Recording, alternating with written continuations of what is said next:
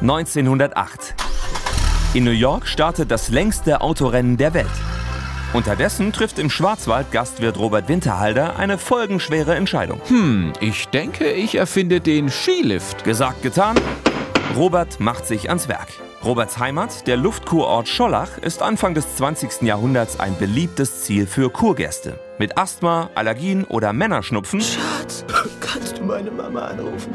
kommen sie in den Schwarzwald. Das Problem, wer Schlitten oder damals neu im Trend Skifahren will, muss sich erstmal zu Fuß den Hang hochquälen. Für viele der angeschlagenen Kurgäste kaum zu schaffen. Robert hat die zündende Idee.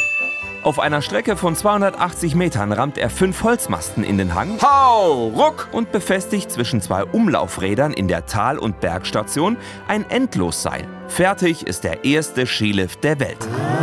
Das Prinzip entspricht dem heutiger Schlepplifte. Fortan können sich Roberts Gäste ohne größere Anstrengung auf die rund 400 Meter lange Abfahrt machen. Reich wird Robert mit dem Skilift übrigens nicht. Als sein Patent abläuft, machen andere seine Erfindung zu Geld. Und der Lift steht auch nur ein paar Jahre. Während des Ersten Weltkriegs werden die Eisenteile, nein, nicht zu Waffen, sondern zu Kirchenglocken eingeschmolzen. Den Schneckenhof gibt es aber heute noch. Ein beliebtes Ausflugsziel für alle Schwarzwaldfans und Standort des ersten Skilifts der Welt. Und wieder einmal hat ein Baden-Württemberger die Welt ein bisschen besser gemacht.